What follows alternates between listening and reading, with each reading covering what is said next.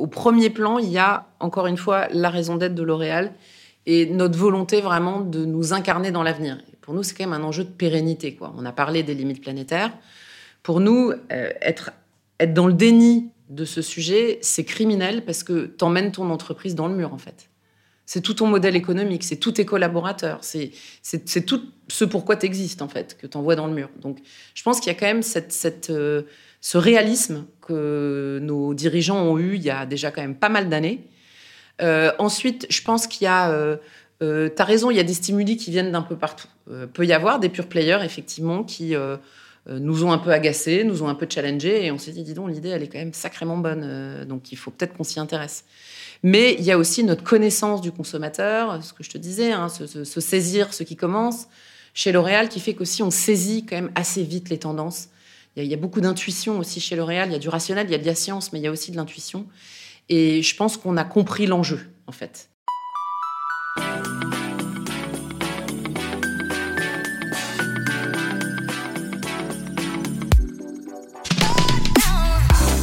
Bonjour, Céline Puffardi-Jvili Look Sharp pour le podcast Le sens et l'action du C3D. Aujourd'hui, nous recevons Elodie Bernardi de L'Oréal. Bonjour Elodie. Bonjour Céline. Euh, donc, Petite présentation que tu pourras compléter. Tu es depuis 12 ans chez L'Oréal. Tu as occupé un poste au marketing et tu as été à la tête de plusieurs marques. Et depuis deux ans et demi, tu es la directrice RSE et développement durable de L'Oréal France. Avant L'Oréal, tu as officié au sein de marques de premier plan comme Danone et Rémi Cointreau. Euh, tu as fait des études de marketing et tu t'es formée à l'Université de Cambridge sur les sujets de sustainability. Et tu es une femme engagée notamment en tant qu'animatrice de la fresque du climat au sein de L'Oréal et en tant qu'associée de Team for the Planet. Alors, petit rappel de ce que représente L'Oréal, donc groupe international de premier plan. Euh, numéro un mondial en valeur et en volume avec des taux de croissance inédits de quasi 20% ces dernières années. Assez rare pour être euh, souligné. 87 000 salariés, une présence dans 140 marchés, quatre grandes divisions. Euh, la division grand public, que l'on connaît parce qu'on les croise dans, les, dans nos magasins euh, tous les jours. Le luxe aussi, la division beauté et dermatologie, et les professionnels avec les coiffeurs. L'Oréal a une stratégie qui est celle de l'universalisation. Alors, c'est-à-dire, parce que j'ai trouvé ça dans une analyse du succès de la marque et ça me paraissait très pertinent, la mondialisation dans la compréhension et le respect des différences. Dernier commentaire avant de rentrer avec toi dans le vif du sujet. On fera un focus sur le, carbone évidemment et le, découplage parce que vous dites en effet que vous êtes en diminution de vos impacts carbone globaux. Donc on parlera précisément euh, sur quel scope puisque, euh, puisque ça, ça intéresse un peu tout le monde. Euh, j'aimerais qu'on parle un peu du contexte toute première question, euh, tout le monde a en tête toutes les pubs et toutes les égéries L'Oréal qui ont fait rêver, euh, je pense, une bonne génération et demie de, de, personnes, et le slogan Parce que je le vaux bien qui a fait passer L'Oréal dans l'univers de la construction de la personne. Et c'est un succès en tant que marque, mais c'est peut-être aussi une très grande responsabilité. J'aimerais bien qu'on en parle. Est-ce que justement, euh, c'est ce qu'incarne votre raison d'être, créer la beauté qui fait avancer le monde? Comment ça s'articule avec ce, slogan finalement? Oui, alors c'est vrai que c'est en plus c'est un slogan qui, date. Hein. Maintenant, c'est de l'ordre du patrimoine un peu pour L'Oréal. C'est hein, vrai. Euh, parce que je le vaux bien. Il date des années 70. C'était euh, ça a été créé aux États-Unis par des, publicitaires qui travaillaient pour nous à l'époque pour euh, notre marque de coloration Excellence. Et c'est vrai que c'était la première fois qu'une femme euh, assumait le fait que, bah oui, elle valait bien une belle coloration, qu'elle avait, c'était euh, important pour elle de se faire plaisir. Et c'était la première fois, peut-être, qu'on posait un peu les, les, premières pierres de ce qu'on appelle le woman empowerment. Et effectivement, ce qui rejoint totalement notre raison d'être, tu as tout à fait raison, c'est que nous, on est persuadés que la beauté, c'est une force qui fait avancer, c'est une force qui permet d'être ce qu'on est, de s'affirmer, d'affirmer son identité. Et puis aussi, c'est un outil formidable de confiance en soi. Et effectivement, c'est comme ça qu'on a repensé notre raison d'être, euh, et c'était il y a presque deux ans maintenant, qui est créer la beauté qui fait avancer le monde. Et derrière créer la beauté qui fait avancer le monde, il y a aussi cette volonté d'être en mouvement, d'être orienté vers l'avenir. Et c'est là que ça rejoint évidemment euh, toute notre politique durable, parce qu'effectivement, nous, on croit tellement fort en cette beauté qu'on a envie que L'Oréal soit encore présent dans 30 ans, dans 50 ans, dans 60 ans. Et donc, il faut s'adapter au monde qui vient. Ok, non mais ça, c'est intéressant et merci pour la page historique. J'ignorais euh, d'où venait ce d'où venait ce slogan qui euh, n'en changeait pas parce que je pense que c'est efficace. Tout le monde tout le monde se l'approprie. Alors il a un peu bougé parce que maintenant c'est parce que vous le valez bien. Mince, je vais remarquer. ah pardon, Elodie. Euh, mais j'aimerais bien, puisqu'on est dans le sujet de la raison d'être, comme, comme boussole finalement, faire un rapport avec la nouvelle raison d'être du C3D, qui est la raison d'être du C3D, c'est l'association de référence au service des transformations de modèles d'affaires respectueuses des limites planétaires et socialement responsables. Comment est-ce que ça résonne pour, euh, pour L'Oréal et pour toi en particulier? Bah, je dirais qu'on est dans un alignement total, c'est-à-dire que nous, justement, tout notre programme de transformation durable, L'Oréal for the Future, repose sur ce principe des limites planétaires. Parce que nous, on a bien compris, effectivement, que pour notre business, c'est critique d'être totalement en cohérence avec ces limites planétaires et de les respecter parce que demain, dans un monde où l'eau se fera de plus en plus rare, bah, ça va avoir un, impact direct sur notre business. Demain, dans un monde aux ressources finies, bah, effectivement, toutes nos politiques de sourcing seront impactées, que ce soit des ingrédients, des matériaux d'emballage, etc. Donc oui, ça résonne totalement avec la manière dont, on travaille chez L'Oréal et notre philosophie en matière de transfo durable. Ok. Et, tu, le rappelles, le, sourcing, les limites, etc. Et euh, quand on est euh, numéro un mondial, euh, on peut parler des enjeux globaux, parce que quelque part, vous êtes, très représentatif, évidemment. Est-ce que tu peux nous dire quels sont les enjeux du secteur de, de, la cosmétique que, que, représente l'industrie globalement dans, dans si, on devait compter tous les secteurs, où est-ce que vous vous positionnez et quelles sont les ambitions euh, du secteur et, comment est-ce que vous pouvez montrer la voie justement en tant que numéro un? Effectivement, en tant que numéro un de la beauté, nous, on a une responsabilité vis-à-vis de notre filière, évidemment, parce que, euh, comme tu le disais, on est présent euh, quasiment partout dans le monde, parce qu'on touche plus d'un milliard de consommateurs, donc on a une vraie responsabilité, puis aussi on a un impact. Et ce qu'on se dit aussi souvent chez L'Oréal, c'est que nos marques, elles ont ce rôle d'insider. Elles sont déjà très présentes dans les foyers euh, partout dans le monde, particulièrement en France quand même, qui est notre pays euh, de naissance. Euh, et c'est vrai que ces marques-là, ces produits qui sont dans toutes les salles de bain, ben, elles ont le pouvoir, peut-être, de faire changer les modes de consommation. Donc c'est comme ça qu'on voit les choses. Et puis après, quant à notre euh, à la contribution de l'industrie cosmétique euh, aux émissions de gaz à effet de serre, donc en quoi on impacte euh, effectivement les sujets climat. on est une industrie qui contribue entre 0,5 et 1,5% des émissions de gaz à effet de serre mondiales. Donc on ne on fait pas partie des grands, grands méchants, mais peu importe, on prend notre part. Et effectivement, c'est en décomposant en fait les contributeurs, les, les, les, top offenders de ces émissions de gaz à effet de serre qu'on a aussi travaillé et, et mis en exergue nos priorités en matière de transformation. Oui, c'est ça, parce que J'entends aussi que vous êtes euh, dans le premier tiers d'un plan 2020-2030. Euh, évidemment, vous n'avez pas commencé hier, hein, parce que vous avez déjà beaucoup travaillé sur euh, vos scopes 1 et 2, et on, en, parlera. et tu le rappelles, vous n'êtes pas, comme tu dis, un gros, un gros, gros méchant, mais c'est vrai que quand on est en croissance, ben, tu peux garder le même pourcentage, mais, que ça impacte plus. Et on, on pense aussi aux, à, des, éléments très visibles comme euh, les, pollutions plastiques et, tout ça, donc comme on va parler des, packaging. Est-ce que tu peux nous parler des, chantiers les plus structurants euh, que vous avez euh, dans votre plan 2020-2030 bah déjà, ce qui est important aussi pour nous, c'est d'avoir une approche très holistique. C'est vrai qu'on parle beaucoup de dérèglement climatique, de climat, de décarbonation. Et parce que notre démarche repose sur le principe des limites planétaires, nous, on a quatre grands enjeux qu'on adresse. Évidemment, décarboner notre activité, mais aussi avoir un usage raisonné de l'eau dans nos procédés de, fabrication, euh, sortir des ressources non renouvelables, et enfin, euh, la régénération des écosystèmes, préserver les écosystèmes, les enjeux biodiversité.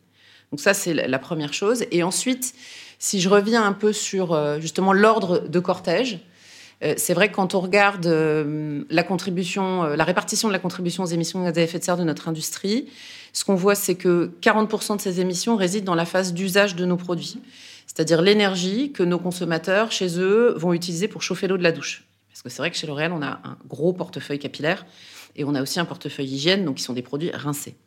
Ensuite, le deuxième gros contributeur, ça va être le packaging. Et donc effectivement, euh, bah, tous nos matériaux d'emballage, que ce soit de l'aluminium, du verre, du plastique, bien entendu.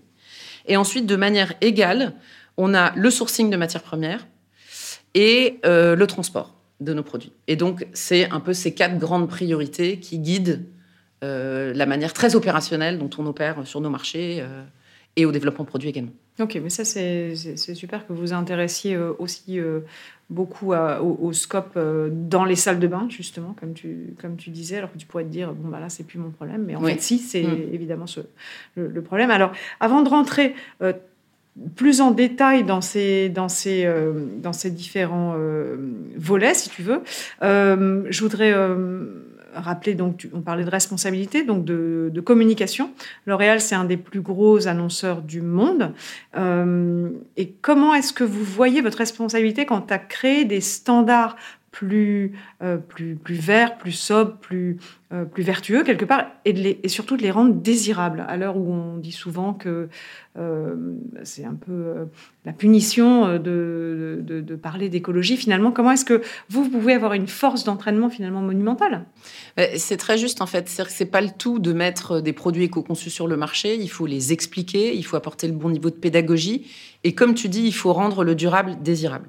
Et c'est vrai que c'est un peu le, je dirais, les dernières grandes discussions qu'on a eues chez L'Oréal, notamment effectivement la transformation de nos modèles de communication. Euh, et comment effectivement euh, bah, faire en sorte que bah, demain, euh, ces produits beaucoup plus sobres, que ce soit les recharges, que ce soit les nouvelles générations de packaging, des tubes faits à base de carton, la cosmétique solide par exemple, qui peuvent, être mmh. qui peuvent paraître comme des animaux un peu bizarres quand on les pose comme ça dans des linéaires effectivement, comment on va donner envie aux consommateurs de les acheter, de les essayer et puis on l'espère de les adopter. Et euh, d'ailleurs, on, euh, on a remis très récemment notre contrat climat. On fait partie des, annonceurs qui ont remis leur contrat climat là avant fin juin de, cette année. Et on s'est engagé sur. donc, on a pas mal effectivement d'engagements. Est-ce que, tu peux repréciser ce que c'est qu'un contrat climat et comment ça vous engage? Oui. Alors en fait, le contrat climat, c'est un engagement volontaire pour notre industrie. Il y a des industries pour qui c'était obligatoire, hein, notamment toutes les entreprises qui sont soumises à une étiquette énergétique, ainsi que l'industrie automobile. Mais pour le reste des grands annonceurs, euh, c'était totalement volontaire. Mais nous, on a, euh, on a trouvé la démarche de l'ADEME vraiment intéressante parce que justement on est un grand annonceur, parce qu'on aime la pub, on aime la com chez L'Oréal, on est, on est une boîte d'innovation, on est une boîte de science, mais on est aussi une boîte de marketing. Et, euh, et, travailler justement sur ces nouveaux récits, ces nouveaux discours publicitaires, ça nous a semblé être quelque chose d'extrêmement pertinent et de très intéressant pour aussi renouveler le message, euh, pour aussi euh, effectivement montrer nos marques sous un autre jour. Euh, et, effectivement, c'est volontairement qu'on a travaillé sur le sujet avec toutes nos divisions. Et ce qui est aussi intéressant, et c'est les discussions qu'on avait aussi avec, avec l'ADEME, c'est que ben, quand on s'engage sur un contrat climat sur le territoire France, puisque c'est une initiative des autorités françaises, hein, ben, ça engage en fait L'Oréal dans le monde entier. Oui, ça infuse. Vous avez, Exactement, puis parce que nous, l'aspect mondial. Et puis parce que nos campagnes de communication sont élaborées par nos équipes développement, qui sont plus ou moins quasiment toutes en France en vérité. D'accord. Et donc, bah, euh, ah, l'impact, ah, va être assez colossal. Euh, et ça aussi, c'était la deuxième chose qui pour nous était, euh, était très intéressante. Et c'est aussi bah, la force d'un groupe qui est franco-français, dont la holding est en France et qui est à l'écoute, qui a des antennes dans un marché qui finalement est plutôt mature sur ces sujets. Le soft power français. Exactement. Démarre dans la salle de bain, mais ça c'est parfait. Alors, euh, pour finir sur la, pub. Là, tu, tu as parlé de la désirabilité euh, mmh. environnementale, mais euh, est-ce qu'on peut parler un petit peu de la représentation de la femme véhiculée? Parce que tu as parlé d'empowerment, et c'est vrai que quand on s'affirme parce qu'on se sent sûr de soi. évidemment, on, se, on, sort un peu de, de, l'ombre peut-être euh, et, on, prend une, force en soi-même. Mais est-ce que vous, comment est-ce que vous pouvez être encore plus euh, les alliés du, féminisme et de l'émancipation dans un monde justement où c'est pas gagné, euh, enfin on voit bien qu'il y a quand même certains revers, et justement pas l'instrument de domination du patriarcat en perpétuant par exemple le fait d'imposer certains standards euh, physiques. Mmh. Comment est-ce que tu... Euh, il y a une marque euh, qui avait commencé à, montrer des défauts de la réalité, dont on se souvient des, publicités, mais comment est-ce que vous, vous embrassez ça pour, pour, pour être reconnu des générations qui aujourd'hui peut-être sont moins soumises à ce, à ce diktat, bien que toutes les variétés de, de, représentation féminine et de ressenti féminin aussi. Mais... Ah non, mais c'est un peu ce que tu disais aussi en, introduisant euh, ce que tu avais lu sur L'Oréal. C'est que c'est vrai que nous, comme on opère au niveau mondial, on voit en fait la diversité de ce que veut dire la beauté. Et il y a des pays euh, qui sont euh, même parfois très proches de, la France, qui ont des standards de beauté qui ne sont pas du tout les mêmes que nous. Et donc, c'est vrai qu'en tant qu'expert de cette filière, bah, on a senti quand même assez tôt que c'était extrêmement important de représenter toutes les typologies de cheveux, toutes les typologies de peau. Ce qui est un peu plus récent, c'est peut-être toutes les typologies de corps. Et, c'est vrai qu'on a encore beaucoup de progrès à faire chez L'Oréal de ce point de vue-là. Mais en tout cas, il y a une, une prise de conscience qui est très réelle aujourd'hui dans toutes nos équipes marketing internationales. Et c'est peut-être un jour, il faudrait peut-être que tu interviewes un de nos grands patrons de marque ou de division pour qu'il te raconte comment ils, abordent un peu ce sujet. Mais c'est extrêmement central chez nous et on a des marques aujourd'hui qui sont extrêmement engagées sur ces sujets de diversité et de représentation des minorités. Et je peux t'en citer quelques-unes. Garnier, par exemple, notamment sur sa marque de shampoing Fructis, a aujourd'hui une représentation de cette, des jeunes générations, donc cette fameuse Gen Z, qui est extrêmement diverse. Et on voit effectivement beaucoup de formes de corps différents, beaucoup de couleurs de peau différentes, euh, beaucoup d'origines différentes. Et on a des marques qui vont même encore plus loin. On a une marque de maquillage qui s'appelle NYX Professional Makeup, qui, elle, est très, très, très investie auprès de la communauté LGBTQIA+, qui sont aussi nos égéries, nos influenceurs sur les réseaux sociaux. Ok, très bien. Euh, et c'est vrai que je, me dis à chaque fois, c'est difficile de montrer la réalité des corps et les imperfections quand justement on vend un produit qui, est censé te, quelque part te rendre un peu euh, comme sur l'affiche, alors qu'en réalité tu ne l'es pas. Et, donc ce delta-là, il doit être encore très difficile à, ouais, travailler. sauf que maintenant, euh, dans la, beauté aujourd'hui, c'est aussi être pleinement soi-même. Donc c'est là où le paradigme a, beaucoup bougé et, et c'est là aussi où même nous, nos marques dans leurs equity ont beaucoup évolué. Euh, effectivement, euh, autrefois, c'était Cindy Crawford, c'était Claudia Schiffer. L'inatteignable. Voilà, c'était l'inspiration ultime, quoi. Et aujourd'hui, c'est plus euh, être vraiment moi-même. Et c'est là où, dans les recherches, effectivement, d'égérie, on a des égéries qui s'expriment beaucoup plus aussi aujourd'hui, qui sont beaucoup plus proches. Euh, des égéries de tous âges euh, et des égéries qui parlent. On a euh, très récemment, dans, lors de, enfin, le dernier lancement parfum qu'on a fait sur Prada Paradox, notre égérie est Emma Watson et je peux te dire que c'est pas quelqu'un qui a la langue dans sa non, poche. Et vous l'avez justement choisi parce que parce qu'elle est engagée, absolument. non mais là en co-branding, c'est vraiment idéal. Alors on va rentrer dans le sujet des impacts, les impacts actuelle et, leur répartition. Tu l'as évoqué tout à l'heure. Euh, l'usage d'abord, avant la fabrication. Alors, tu, me citais des, pourcentages quand on avait préparé. Donc, 40% euh, des GES côté usage, donc votre scope 3. Fabrication, packaging, 20%. Transport, 10%. Sourcing, 10%. Et euh, on remarque, enfin, usage, sourcing, c'est quand même la moitié de l'impact. Donc, c'est assez énorme. Et, euh, quand tu me, c'est peut-être à, ce moment-là que tu vas me, parler un peu aussi des, 3 R et de comment vous les appliquez euh, pour attaquer ces, impacts par ordre d'importance, comme tu le rappelais au, au, début du podcast. Oui, alors effectivement sur la partie euh, matériaux d'emballage, donc nous on a comme beaucoup d'autres grandes entreprises de produits manufacturés une stratégie packaging durable qui repose donc sur ces trois R qui est réduire, remplacer, recycler. Euh, donc, réduire, c'est tout le sujet de l'intensité packaging. Donc, c'est d'abord, effectivement, comment je vais réduire mes poids d'emballage. Donc, il y a par exemple toute une démarche qu'on a faite sur le verre et notamment sur nos pots de soins de la peau, euh, qui sont en verre, qu'on a réduit en moyenne entre 10 et 15% selon les marques. Et puis, réduire l'intensité, c'est aussi tout le sujet du réemploi. Et ça, pour nous, ça va être un sujet stratégique majeur de notre industrie dans les années à venir, c'est la promotion de la recharge. Parce que la recharge, par exemple, quand on prend une éco-recharge sur un shampoing de la division grand public comme Ultrado ou Elsef, par exemple, on est sur des éco-recharges, tu sais, qui sont en plastique souple, ce qu'on appelle les éco-pouch. Bon, bah ça, c'est entre 70 et 80% de réduction de poids de plastique. Sur les parfums, on a aussi lancé énormément de recharges sur nos grands piliers et sur toutes nos innovations depuis deux ans. Bah, une recharge, c'est presque 50% de verre et 50% de plastique d'économiser à chaque utilisation. On comprend que l'enjeu est énorme et c'est là que on en reparlera, tu dois le rendre désirable parce que c'est un, usage totalement différent. Euh, garder son paquet, est-ce qu'il est toujours propre, est-ce que, etc., etc. Donc c'est beaucoup de pédagogie aussi, donc peut-être une occasion de encore plus discuter avec le consommateur. C'est ça qui est intéressant. Bah, surtout, je pense, euh, c'est peut-être pour, pour, ça que tu rebondissais sur les parfums, mais c'est vrai que les parfums c'est quand même une catégorie de gifting par excellence, quoi.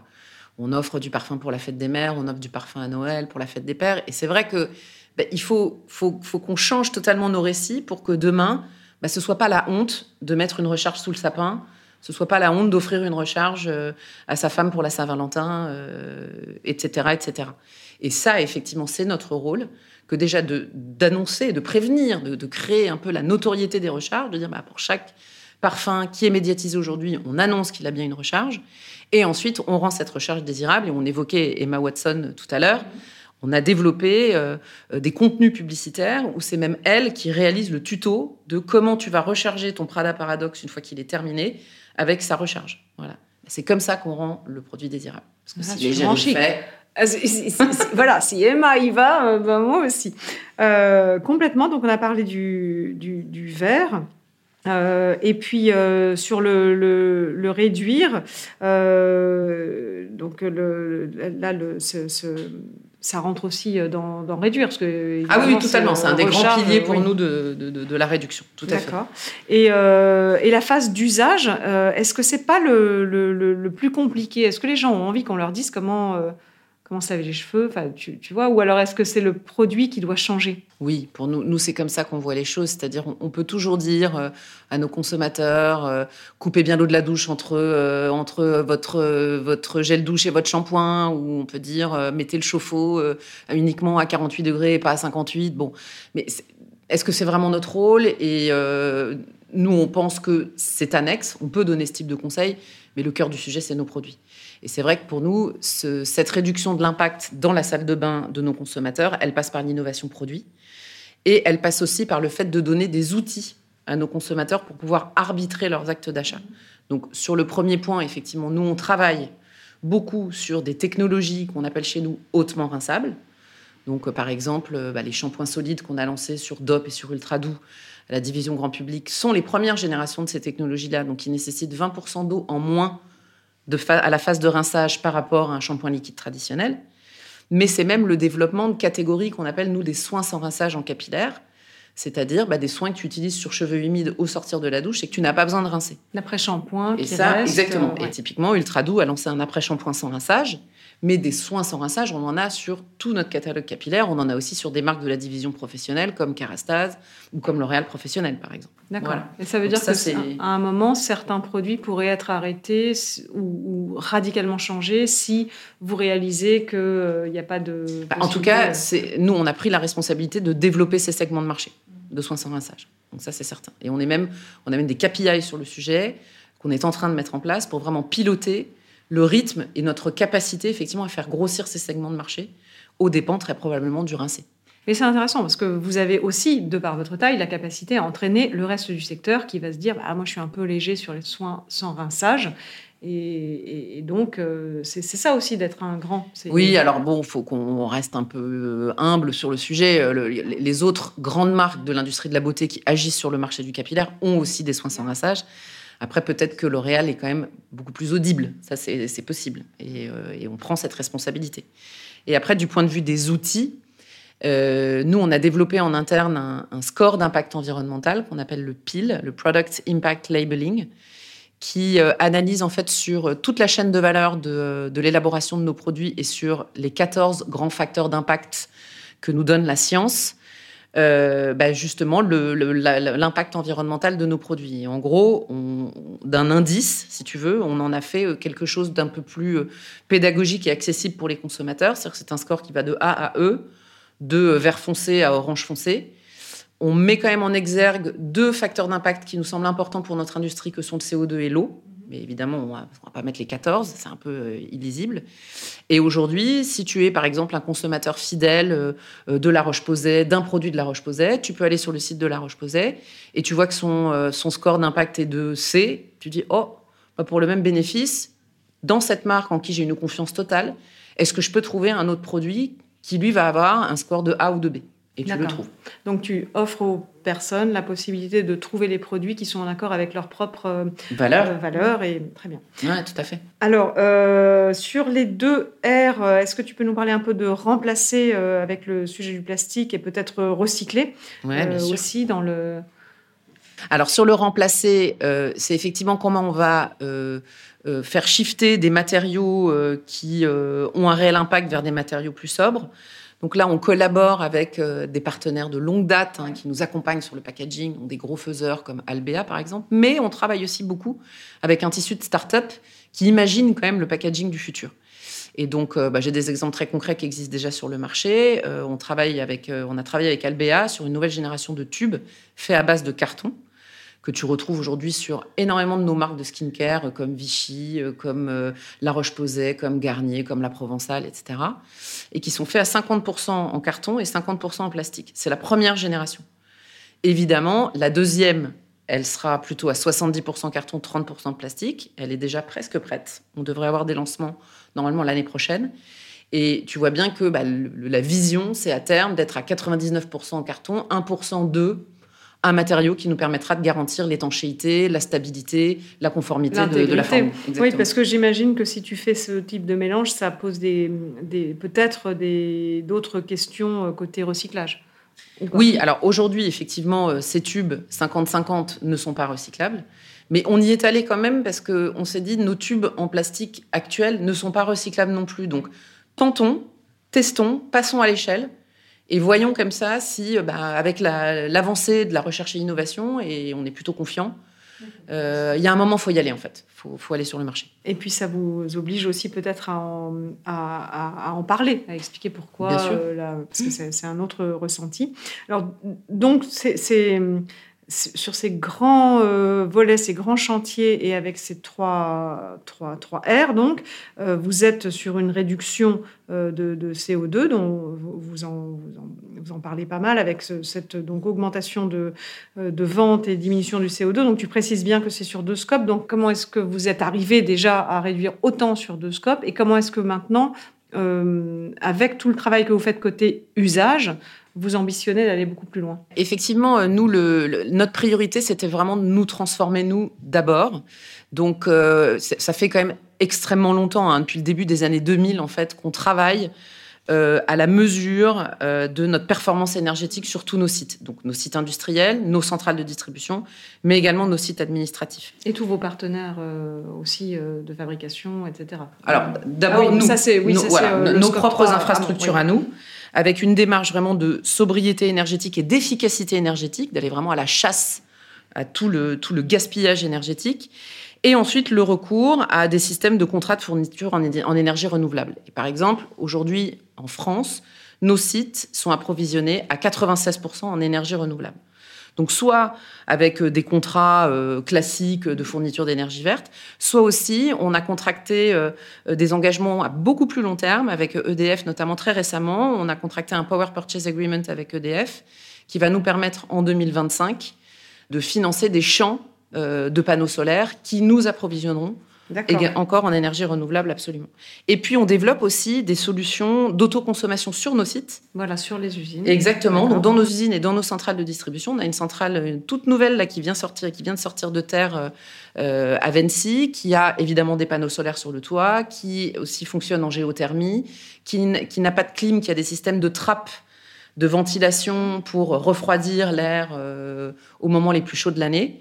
Donc c'est toute cette démarche qui nous a permis vraiment d'aller chercher euh, ben, une, forte, décroissance euh, euh, de nos émissions de CO2. Quant au scope 3, évidemment, c'est quand même le grand sujet des années à venir. Et ça, c'est pareil, tu l'as dit. En fait, on a anticipé tout ça via beaucoup l'innovation produit. En fait, pourquoi travailler sur l'intensité packaging, c'est important?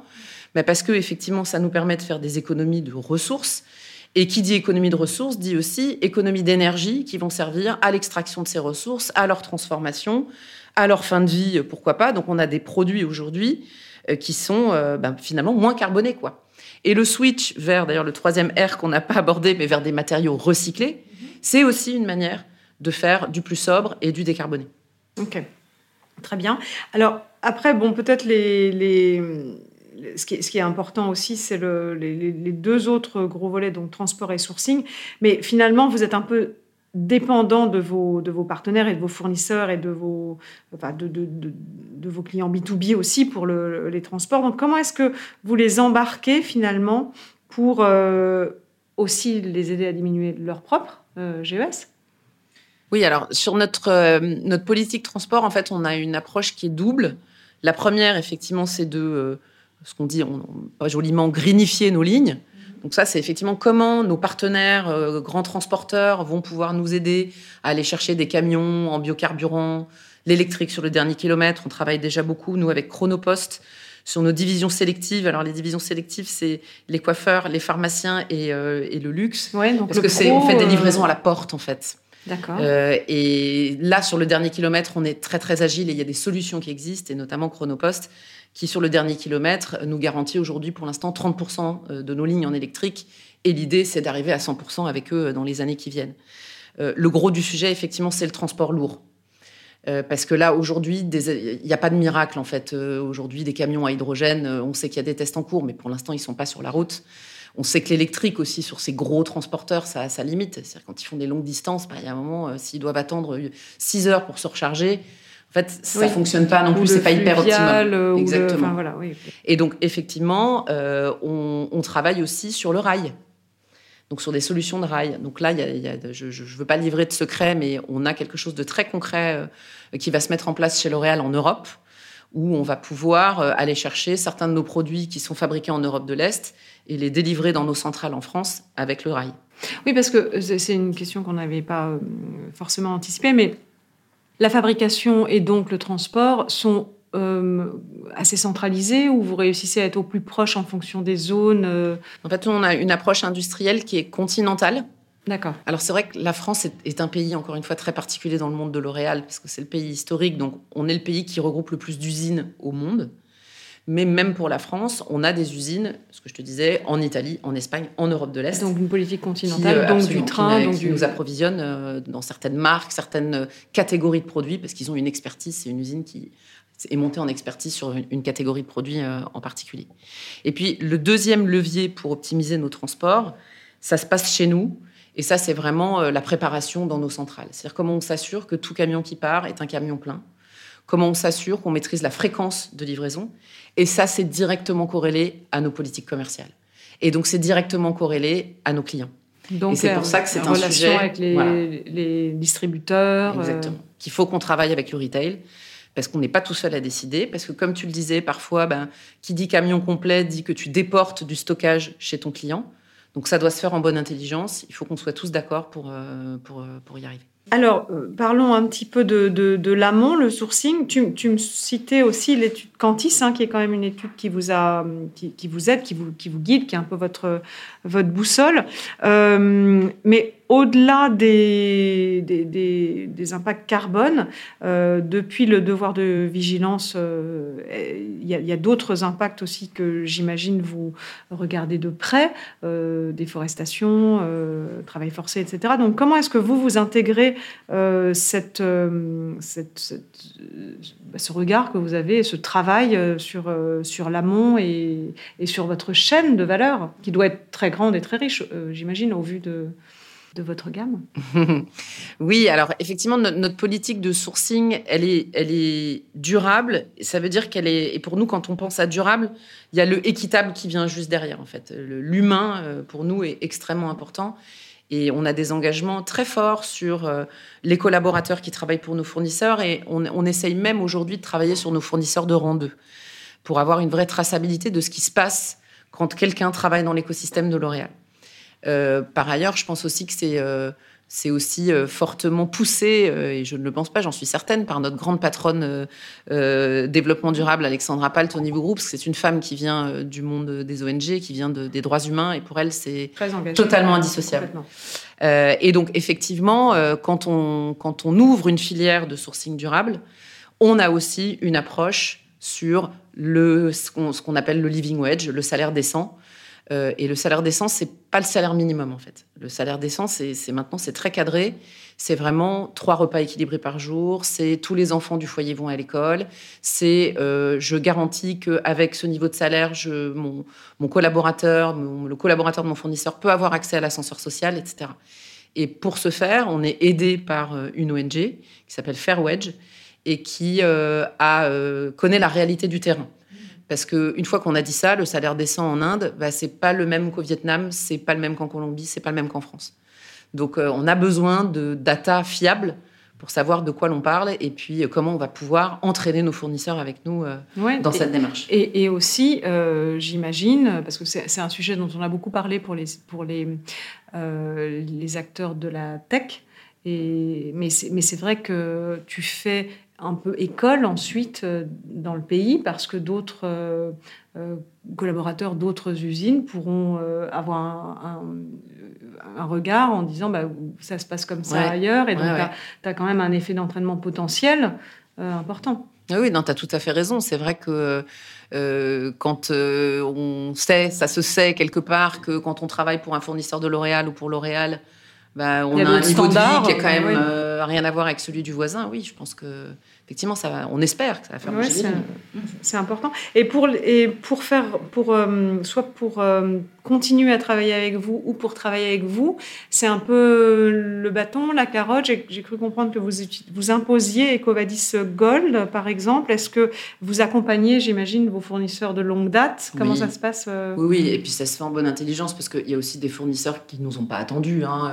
Il y a des grands qui sont déjà aussi extrêmement engagés là-dedans. Et je pense notamment à un des, grands parfumeurs avec qui on travaille, qui est Firmenich, qui est aussi extrêmement engagé sur ces sujets-là, et avec qui on a beaucoup travaillé justement pour se dire bah, qu'est-ce que ça veut dire pour nous une filière durable et équitable. et finalement, c'est eux qui, dans vous, le parfum, qui vous emmènent euh, vers des bah, sujets ça qui fait vraiment euh, ouais, d'un commun accord en, partenariat total avec eux. Ouais, tout à fait.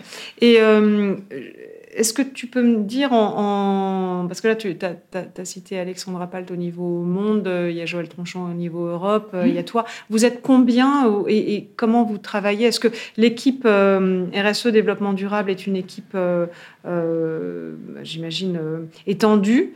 Est-ce que vous, êtes, vous travaillez tous ensemble à, entraîner toutes les marques ou comment, comment ça se passe? J'ai pas, pas mis cette question, mais ça m'intéresse. Alors, peut-être que pour certains, les, les gens qui nous écoutent, ça va sembler énorme, mais je pense qu'au niveau mondial, on doit être à peu près entre 120 et 130 personnes à agir euh, sur, dans les équipes sustainability. Bon, sur une entreprise de 87 000 personnes, c'est pas non plus colossal, mais c'est vraiment une volonté. Parce que la, volonté du groupe et, même de notre CEO, hein, Nicolas Hieronymus, c'est que la sustainability devienne le sujet de tout le monde dans l'entreprise. Et que chaque collaborateur sur son métier ait la capacité d'impulser et de changer la manière dont il fait son métier. Euh, donc, on est un peu, je dirais, les, les vigies. Euh, on est un peu ceux qui donnons la direction. On est ceux qui aussi, euh, ben, on essaye quand même de transmettre un peu notre expertise. Hein. moi, je, qui agis au sein du comité de direction de la France, bah, j'essaye toujours de fueler, et le, le, mot est pas bien choisi pour la sustainability, mais Oh, j'essaie de, de... vert peut-être Non, non, euh, c'est une grosse blague d'aider ça. J'essaie de, transmettre en tout cas le plus possible l'actualité environnementale, qu'est-ce qui se dit. Vous euh, nourrissez les uns les exactement, autres. Exactement, on se nourrit euh, beaucoup. On partage aussi beaucoup les news au niveau mondial. On a tout un groupe entre les, différents acteurs de la sustainability chez L'Oréal pour se transmettre un peu toutes ces infos. Et en gros, comment, comment on est organisé? Donc, il y a... en fait, on a dupliqué les tranches napolitaines l'oréaliennes. C'est-à-dire que tu as des directeurs de développement durable dans les divisions, donc quatre directeurs de développement durable pour nos quatre divisions. Mais qui travaillent avec eux? Tu as aussi des directeurs de développement durable dans toutes les marques de plus d'un milliard. Et il y en a beaucoup chez L'Oréal, qui eux-mêmes ont en général des équipes. Tu as aussi des directeurs de développement durable comme Joël Tronchon que tu citais sur l'Europe dans les six autres zones du monde de L'Oréal. Euh, et puis, tu as des directeurs de développement durable dans les grands pays stratégiques de L'Oréal. Voilà, donc euh, il y en avait 15 euh, il y a deux ans, je ne sais pas combien de nouveaux pays ont été ouverts aujourd'hui, mais et dont moi, typiquement, je fais partie. Et on fait tous partie de cette première génération de gens qu'on a mis aux manettes pour transformer la manière dont on opère sur nos marchés. Une transformation très opérationnelle, très business. Oui, ben oui. J'imagine que vous avez aussi des grands spécialistes par domaine. Alors, on a des experts, bien entendu, climat, biodiversité, environnement, absolument. Ok. Alors, il y a, un, gros volet euh, qui est euh, propre, je, pense, à L'Oréal, c'est le fait que vous êtes une entreprise scientifique. En fait, euh, vous revendiquez cette origine, en tout cas. et aujourd'hui, vous êtes une entreprise de scientifiques, parce que j'ai cru comprendre que vous êtes 4000 chercheurs. Mm. c'est énorme. Et ce que j'entends, c'est que ça tu, mentionnais le fait que vous êtes une entreprise marketing aussi, mais donc tu dois avoir ce dialogue entre la, donnée euh, scientifique, les, facts quelque part, euh, les KPI, la méthodo, les chiffres, etc., et euh, la désirabilité le, et le, entretenue par le, par le marketing. Mais comment est-ce que ça Comment est-ce que le volet scientifique, euh, qui impose finalement d'avoir des résultats euh, lisibles, opposables, euh, pas que, entre guillemets, des engagements, comment est-ce que tu, vous travaillez pour faire connaître ce, c'est plus qu'une posture, c'est des, finalement, vous êtes peut-être l'entreprise la plus précise sur ces sujets-là. Enfin, quand, quand, quand, je regarde, j'ai l'impression qu'à chaque fois, on peut creuser et aller chercher d'où viennent les, données sur votre site. Enfin, vous allez assez transparent sur ce volet-là. Mmh. De... Je pense déjà parce que encore une fois, ça fait très longtemps qu'on travaille sur le sujet. En fait, donc la, la, la, la variété de la data, la qualité de la data qu'on a, les KPI qu'on a développés en interne, hein, qui aujourd'hui, bon, les cartes sont un peu rebattues avec la CSRD, mais justement, en fait, le fait d'avoir pris cette avance, en fait, on a cette culture du KPI euh, en matière de transfo durable. Et on a, je vais te dire, hein, la culture du KPI, même sur, dans la manière dont on pilote le business. Donc, encore une fois, c'est très, très corrélé à notre ADN. Quoi. On, comme on a été créé par un scientifique. Euh, comme tu le disais, on a euh, des très grandes équipes RI. La science, elle est vraiment au cœur de ce qu'on propose et de, la manière dont on travaille, nos formules, mais même le marketing. Hein, quand tu, quand tu, euh, on travaille euh, sur euh, un nouveau lancement d'un soin de la peau, bah, on va raconter ce qu'on a mis dedans, on va raconter l'ingrédient actif, on va. et c'est ça qui va rassurer aussi, parce qu'on a l'habitude que L'Oréal explique. C'est absolument. Pour Et on a cette approche rationnelle, si tu veux, de, on l'a testé, on, on peut donner des résultats visibles, on peut dire voilà réduit de 80 euh, euh, vos rides. Tu vois, on, a quand même. Sur un panel de 82 personnes. Non, non, on est quand même Non, je plaisante parce que c'est vraiment un truc qu'on voit parfois sur les affiches. Oui, c'est vrai. Non, mais c'est vrai que cette démarche de claim, tu vois, scientifique. Elle est appuyée. Euh, elle est très appuyée depuis très longtemps sur plein de domaines et donc la sustainability, bien entendu. J'ai vu aussi que vous étiez l'unique entreprise à avoir été notée triple A par le CDP, mmh. Carbon Disclosure Project, sur le carbone, sur l'eau, sur la forêt. Mhm. Euh, que vous suivez euh, les SBTI, les Science Based Target Initiative, euh, et vous vous qualifiez de Science Based Driven Industry. vous êtes partenaire du Stockholm Institute pour les limites planétaires. Donc ça, je ne sais pas s'il y a beaucoup d'entreprises qui peuvent se, se, se, dire partenaires du Stockholm Institute. Et tu, disais les cartes sont rebattues par, avec la CSRD. Est-ce que tu peux nous en dire un petit peu plus? Parce que la CSRD va nous apporter un autre cadre. Or, vous, vous avez un cadre. Est-ce que ça vous enrichit? Est-ce que, ça, est que vous êtes peut-être même en avance sur certains, certains KPI extra-financiers Alors, je pense qu'effectivement, on est, on est en avance. Après, ça fait quand même, euh, bah, depuis presque un an maintenant, qu'on a toute une équipe qui est dédiée quand même au sujet. Et on a la chance chez L'Oréal d'avoir cette ressource quand même dans nos équipes euh, finances durables qui ont fait ça tout ce gap analysis en fait. Avec la finance. Ouais, bien sûr. Très bien, ok, Bien sûr. Euh, et on a fait tout ce gap analysis, si tu veux, entre les KPI, nous, qu'on avait dans notre reporting euh, depuis déjà des années, hein, qui en plus est audité, enfin, je veux dire, tout ça est quand même très sérieux, et ce que nous demande la CSRD. Il se trouve qu'il y a quand même beaucoup, heureusement, ça veut dire qu'on a quand même pas trop mal réfléchi, euh, il y a quand même beaucoup de KPI qui se recoupent. Oui, oui, tout à fait. D'accord. Ok. Alors, science et innovation vont souvent de pair. Euh, ça a l'air d'être le cas chez vous. Qu'est-ce que tu appelles innovation chez L'Oréal? C'est dur, ça, comme question. Définition de l'innovation par Elodie. Non, mais pour nous, l'innovation, c'est euh, être quand même très précurseur. Quoi. C'est, on avait un, de nos grands patrons euh, emblématiques chez L'Oréal, François Dalle, qui disait saisir ce qui commence. C'est, ça, c'est très, très, c'est une phrase très, très précieuse et très partagée chez L'Oréal. Euh, donc effectivement, c'est avoir toujours. Euh, il y a une autre phrase aussi qu'on utilise chez L'Oréal, c'est euh, d'avoir d'être poète et paysan, quoi, la tête dans les étoiles, mais les pieds bien ancrés dans le sol. Donc c'est toujours effectivement être orienté consommateur en identifiant quand même les tendances de son écosystème et du monde qui vient. Le consommateur a des besoins, il a des envies, mais parfois il y a aussi des choses qui le surprennent. Et notre rôle, c'est de répondre à ses besoins, mais c'est aussi de le surprendre. D'accord, donc d'être aussi, tu, tu, tu, tu dirais que l'innovation peut être au service de la transformation environnementale? Bah, Nous, on en est persuadés. En tout cas, c'est comme ça qu'on travaille aujourd'hui dans nos équipes développement. Transformation, c'est bien, mais est-ce que les gens sont prêts euh, est-ce qu'on peut parler un peu des, freins sociotechniques euh, que vous pouvez euh, retrouver en face de vous quand vous proposez des changements? Tu disais surprendre le consommateur.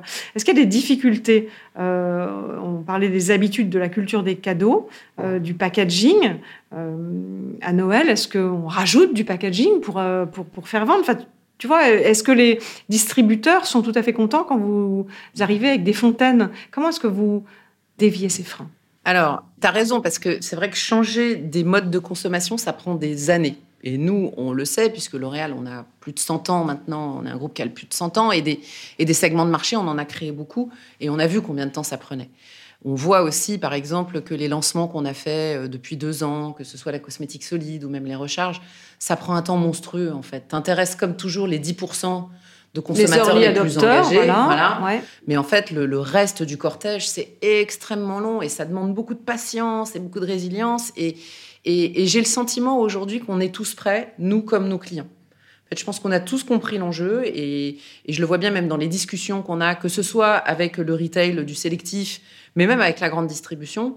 Voilà, on sait que ce sont des segments de marché qu'il faut qu'on installe, on n'a pas le choix, mais que ça va prendre énormément de temps. Et c'est vrai que ça, c'est un vrai changement même pour nous en interne, parce que c'est vrai que chez L'Oréal, quand on fait un bon lancement, normalement ça se voit vite. Bon bah là, euh, ah oui, mais c'est vrai. vrai. Est-ce que vous vous donnez plus de temps Ah bah bien sûr. Ouais. Bien sûr. Plus d'investissement potentiel. Oui, et puis on euh, se dit voilà que c'est le temps long de la transformation qui rencontre un peu le temps court du business, quoi. Donc il euh, faut réconcilier les deux, mais il y a des sujets qu'on lâchera pas. Et c'est certain que le sujet de la recharge, le sujet effectivement, alors des fontaines, parce que nous, on n'aime pas trop l'appeler vrac, c'est pas très joli, euh, des fontaines en sélectif, c'est aussi des sujets auxquels on croit beaucoup. Euh, en plus, ça, je trouve que ça montre que ça rend la transformation très visible au point de vente. Donc, en plus, c'est, comme tu disais, surprendre, c'est striking pour nos consommateurs de voir aujourd'hui ces murs de fontaines dans lesquels ils retrouvent nos grands piliers euh, du Mugler, du Lancôme, du Saint-Laurent. qui a été précurseur aussi. qui a été tout à fait précurseur sur le sujet. Mais c'est intéressant. Alors, euh, après, c'est un, autre sujet, mais en, grande distrie en alimentaire, le vrac va pas super bien, malheureusement, alors qu'on sait à quel point c'est vertueux. Euh, et j'espère que des, c'est peut-être un peu tôt pour le dire, mais que des acteurs qui ont peut-être les reins un peu plus solides pour pouvoir euh, préserver ce temps long qui malheureusement est souvent sacrifié quand il y a un glitch, euh, des difficultés financières, etc. Et vous, vous pouvez peut-être euh, faire avancer le sujet pour tout le monde, en fait. Euh, c'est ce qu'on essaye de faire et c'est pour ça qu'on essaye d'apporter le plus de vision possible aussi à nos clients. En leur disant, ben voilà, nous, ce qu'on perçoit comme grand changement de notre industrie, c'est vraiment le sujet des recharges et le sujet des fontaines de parfum. Et voilà la vision qu'on en a. On pense que sur certains marchés, ça va peut-être peser la moitié. On pense que sur d'autres marchés, ce sera 30%, sur d'autres 20%. Et on essaye d'avoir cette démarche de transparence totale pour que justement, même nos retailers aussi puissent euh, bah, se dire, OK, donc euh, là, il y a une opportunité de création d'un nouveau marché, il va falloir le rendre visible au point de vente, parce que c'est quand même leur, euh, c'est dans leurs mains, quoi. Hein, le point de vente, c'est quand même chez eux. Hein. Et puis nous, c'est notre premier média. Donc, ouais, c'est eux qui. Exactement. Il faut que eux sachent l'expliquer. Oui, oui, si tu n'as pas réussi à nous, on arrive à leur donner les bons outils également. Euh, donc euh, oui, c'est une collaboration de tous les instants. Et honnêtement, sans nos distributeurs, sans nos retailers, nous, on ne peut rien faire. Oui, bien sûr, comme tu dis, euh, point d'échange de, aussi avec le, avec le, client. Euh, comment faire pour que les changements deviennent mainstream? Là, tu parlais des early adopters. Euh, est-ce que c'est par les marques mainstream que le changement devient mainstream? Nous, on y croit beaucoup. tu vois, effectivement, les, premières recherches qu'on a lancées en parfum, la première, je crois que c'était il y a deux ans, c'était sur un, il y a trois ans même, sur un de nos lancements Armani qui s'appelle My Way. Euh, et en fait, on s'est dit, plutôt que de le mettre sur des innovations, en tout cas, on va continuer de le lancer sur toutes nos innovations, mais les piliers sont extrêmement importants.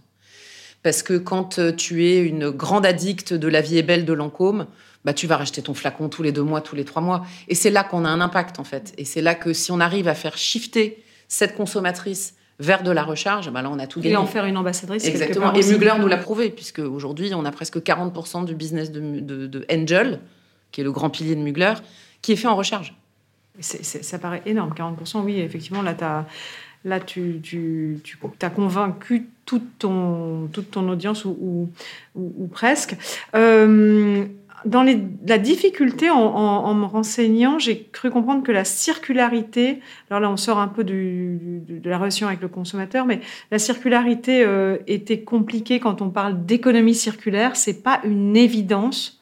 Euh, chez vous, est-ce que tu, veux, tu peux parler un peu de, est-ce que c'est un frein ou est-ce que c'est une difficulté que techniquement vous pouvez euh, euh, surmonter ou est-ce que c'est bah, c'est vrai que moi je suis toujours très frustrée quand j'entends des super beaux exemples genre de Decathlon qui te vend le service vélo pour toute ta vie et puis tu ramènes ton vélo au fur et à mesure de, l'âge de ton enfant. Nous c'est vrai qu'on a des produits qui sont consommables donc la circularité parfois effectivement elle est un peu frustrante chez L'Oréal. Après on trouve des choses quand même. Typiquement, sur toute notre activité PLV et merchandising, là, on a mis en place des grands projets d'économie circulaire. Euh, le maquillage, par exemple, est très consommateur de merchandising, de meubles, parce que bah, chaque rouge à lèvres a une forme un peu particulière, qui n'est pas celle du mascara, qui n'est pas celle du ça crayon, s'abîmer aussi, euh, oui. Et puis, bien entendu, en magasin, ça s'abîme. Et donc, on a mis en place, euh, effectivement, avec un de nos grands partenaires qui s'appelle EconoGreen, le fait de collecter en fait ce merchandising maquillage quand il est abîmé ou quand il faut le changer pour quelque raison que ce soit le collecter et le, vraiment le, justement l'entraîner dans une boucle de circularité. On va récupérer la matière pour refabriquer du matériel merchandising pour le maquillage. Donc ça, c'est un exemple, mais j'en ai évidemment plusieurs autres. Oui, puis j'imagine qu'il y en a aussi au niveau de la, production avec les, matières premières, etc. Mais, euh, c'est juste pour souligner que ce n'est pas toujours une, évidence. Euh, est-ce que, alors une petite question peut-être un peu technique sur les difficultés potentielles, est-ce que la standardisation euh, que l'on peut imaginer de pair avec le système de, recharge, est-ce que c'est compatible avec l'ultra-diversification des gammes euh, et de leur déclinaison? Parce que quelque part, c'est d'ailleurs très beau euh, chez les coiffeurs. Moi, je trouve toutes, ces couleurs, ça me donne toujours envie d'acheter. C'est très joli. Non, mais, mais du coup, comment, comment est-ce que vous alliez standardisation et identification bah, Justement, en fait, alors nous, euh, la manière dont on a abordé justement le sujet des recharges, c'est de se dire on va faire l'objet le plus simple possible. Donc toutes nos recharges sont complètement standards, elles sont toutes sur le même, sur le même format. Toutes nos recharges de parfum sont en 100 ml, elles ont exactement la même forme, c'est le même flacon en verre, enfin, tout est standardisé. Et nos recharges euh, en plastique souple sont aussi toutes standards, donc celles que tu vois chez les coiffeurs euh, sont aussi également standards. pour nous, c'est ça la réponse en fait. C'est à partir du moment où on va offrir l'opportunité à nos consommateurs d'aller chercher de la sobriété, il faut le faire pleinement et il faut le faire avec intégrité. Donc effectivement, c'est pas là où tu vas commencer à rajouter euh, des éléments de décor ou voilà des fioritures. Non, ta recharge, elle est ultra sobre parce que euh, c'est son rôle en fait. D'accord. Alors on a parlé des freins, parlons un peu des moteurs. Euh, est-ce que alors est-ce que c'est vraiment ce rôle de numéro un que vous voulez incarner en devenant euh, euh, un, faire de lance de la, de, sustainability sur votre secteur? Est-ce que c'est la réglementation? Est-ce que c'est un petit pure player qui vous ferait réagir? Est-ce que qu'est-ce qui vous stimule? Qu'est-ce qui vous engage? Qu'est-ce qui vous oblige? Je dirais qu'il y a un peu de tout, mais de ce que tu viens de dire, mais je pense quand même que au premier plan, il y a encore une fois la raison d'être de L'Oréal et notre volonté vraiment de nous incarner dans l'avenir. Pour nous, c'est quand même un enjeu de pérennité. On a parlé des limites planétaires. Pour nous, euh, être, être dans le déni de ce sujet, c'est criminel parce que tu emmènes ton entreprise dans le mur, en fait. C'est tout ton modèle économique, c'est tous tes collaborateurs, c'est, tout ce pourquoi tu existes, en fait, que tu envoies dans le mur. Donc, je pense qu'il y a quand même cette, euh, ce réalisme que nos dirigeants ont eu il y a déjà quand même pas mal d'années.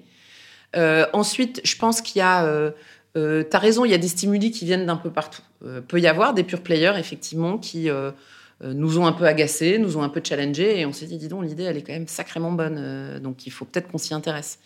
Mais il y a aussi notre connaissance du consommateur, ce que je te disais, hein, se, saisir ce qui commence chez L'Oréal, qui fait qu'aussi on saisit quand même assez vite les tendances. Il y il y a beaucoup d'intuition aussi chez L'Oréal, il y a du rationnel, il y a de la science, mais il y a aussi de l'intuition. Et je pense qu'on a compris l'enjeu, en fait. Euh, et, et, à mon avis, c'est ça qui décide un peu de tout. Et c'est ça qui vous motive aussi peut-être. Alors, ensemble, c'est mieux, comme on dit dans les romans. Est-ce que c'est un moteur aussi de travailler avec le secteur en groupement, en partage d'expériences? Oui, alors moi, franchement, je, suis une grande convaincue de, de, ce travail en équipe euh, en matière de sustainability, parce que honnêtement, on partage quand même tous euh, les, mêmes, les mêmes risques et les mêmes enjeux. Donc, on fait partie effectivement de nombreux consortiums, groupes de travail, alors avec notre industrie, bien sûr. Donc, typiquement, on, on, fait partie du grand consortium Eco Beauty Score qui rassemble quand même 60 acteurs de la beauté au niveau mondial pour aboutir, on l'espère, en 2025, à un score d'impact environnemental commun au secteur. Donc ça, c'est quand même avec une grande lisibilité de la part du, enfin pour le consommateur, exactement, qui demain, bah, on l'imagine, pourra comparer l'impact environnemental d'un soin de la peau Dior avec un soin de la peau Chanel, avec un soin de la peau euh, Lancôme ou Saint Laurent. Euh, et ça, en fait, quand on dit ça comme ça, les gens se rendent pas compte, mais c'est un changement radical. De travailler avec. Ah, mais total. Une industrie. Avec, des concurrents, c'est-à-dire d'ouvrir nos bases de données, de mettre en commun nos calculs d'impact environnemental. Enfin, c'est un changement culturel, mais, mais drastique, quoi. Mais parce que c'est le bien commun. Enfin, c'est le bien supérieur, en fait, donc on le fait. Euh, on fait aussi, on fait partie de certains consortiums avec l'industrie des boissons, parce qu'on partage le même sujet euh, du flaconnage plastique et du flaconnage vert aussi, bien sûr. Euh, donc, par exemple, euh, nous sommes, on fait partie du consortium qui euh, soutient Carbios sur le recyclage enzymatique avec l'industrie de la boisson, donc avec Suntory, avec Nestlé Waters et avec Pepsi également. Voilà. Ça, ça doit être très motivant aussi de voir qu'on n'est pas tout seul. et j'aimerais faire un petit point sur les modèles d'affaires on comprend que c'est pas simple, notamment le sujet de la circularité, euh, des, changements euh, côté euh, usage, etc. Est-ce qu'il y a quelque chose à faire du côté du, serviciel et de l'expérientiel pour soit diversifier vos revenus, soit diminuer vos impacts, soit les deux, j'imagine? Est-ce que tu peux nous, en dire quelques mots? Oui, alors nous, c'est un sujet qu'on aime bien chez L'Oréal parce que nous, on a des une conviction, c'est qu'on a deux grandes transformations à mener là dans les années qui viennent, la transformation durable et la transformation digitale. Et elles ne, peuvent fonctionner que si elles s'écoutent et qu'elles se regardent et qu'elles sont au service l'une de l'autre. Et nous, on a toute une équipe euh, qu'on appelle la Beauty Tech chez L'Oréal, qui est totalement orientée vers l'impact positif. Donc, en gros, toutes les innovations sur lesquelles on travaille en matière de tech sont au service de la durabilité, de la transformation de notre modèle, vers plus de sobriété. Euh, typiquement, euh, on a sur l'impact environnemental, on a un partenariat avec une start-up suisse qui s'appelle Gyoza, avec laquelle on a développé une nouvelle génération de douchettes à destination de nos coiffeurs, justement, qui sont des très gros consommateurs, consommateurs d'eau et donc, toute chose étant égale par ailleurs, de consommateurs d'énergie. cette douchette Gyoza, elle permet de réduire de 69% la consommation en eau nécessaire au rinçage en moyenne d'une cliente. Donc ça, c'est une avancée majeure et c'est la tech qui nous le permet. Et, en euh, plus, euh, je pense que ça, intéresse fortement le, vos, retailers, puisque ah bah, c'est sur la facture à la fin. Euh, Exactement, la facture d'eau et surtout la facture d'énergie. Effectivement, à l'heure où on se parle, c'est clairement pas anodin dans leur, dans leur PNL, ça c'est sûr. Euh, mais ça, pour moi, c'est pas un gadget, tu vois, parce que quand je, quand je pense euh, euh bah, la tech, parfois, je pense CIS et je me dis, hmm, la brosse à cheveux connectée. Non, alors, dis-moi, qu'est-ce que vous... non, mais après, il y a aussi une autre initiative qu'on a eue, qu'on a présentée il y a deux ans à Vivatech sur la marque Saint-Laurent, justement, qui s'appelle Rouge sur mesure.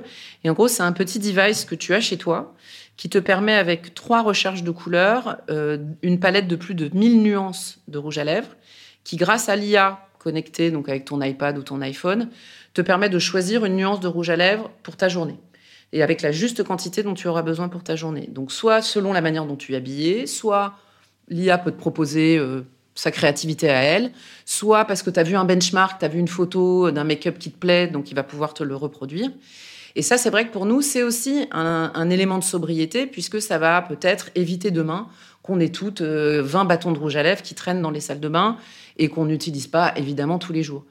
Euh, on le teste parce qu'il faut qu'on voit effectivement sur tout le, cycle de vie si le device est effectivement bien une bonne alternative en fait à cette, envie de sobriété dans la salle de bain. Mais en tout cas, on tente. Non, non, mais je, et puis, je dirais... l'humilité que tu, que tu donnes à dire euh, on le teste pour voir s'il n'y a pas l'effet rebond. Absolument. Mm. Absolument. Et puis je dirais, on a aussi la tech en matière de RSE quand même qui est euh, au service d'un impact sociétal. Et ça, euh, on a présenté à Vivatech et puis, et puis à Dubaï aussi très récemment un dispositif qu'on a travaillé avec APTA, sur la marque Lancôme, qui est un device qu'on a développé pour les personnes à mobilité réduite, pour qu'elles puissent s'appliquer leur rouge à lèvres de manière ultra précise, très esthétique euh, et facile en fait, et rapide. Voilà. Et puis, on a aussi euh, développé sur la marque La Roche-Posay, grâce à l'IA aussi, le euh, Spot Scan, qui permet de faire un diagnostic de peau très rapide, en fait.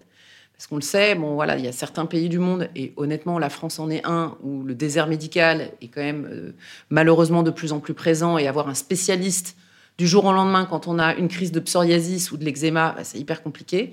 Bah, avec l'intelligence artificielle, on peut se faire un peu le relais en attendant d'avoir le rendez-vous chez le dermatologue, de pouvoir proposer une solution qui va permettre quand même d'apaiser et de prendre soin euh, de ces gens qui sont euh, parfois un peu euh, en détresse. Oui, bien sûr. Puis c'est en lien avec l'activité parapharma que, que, vous avez.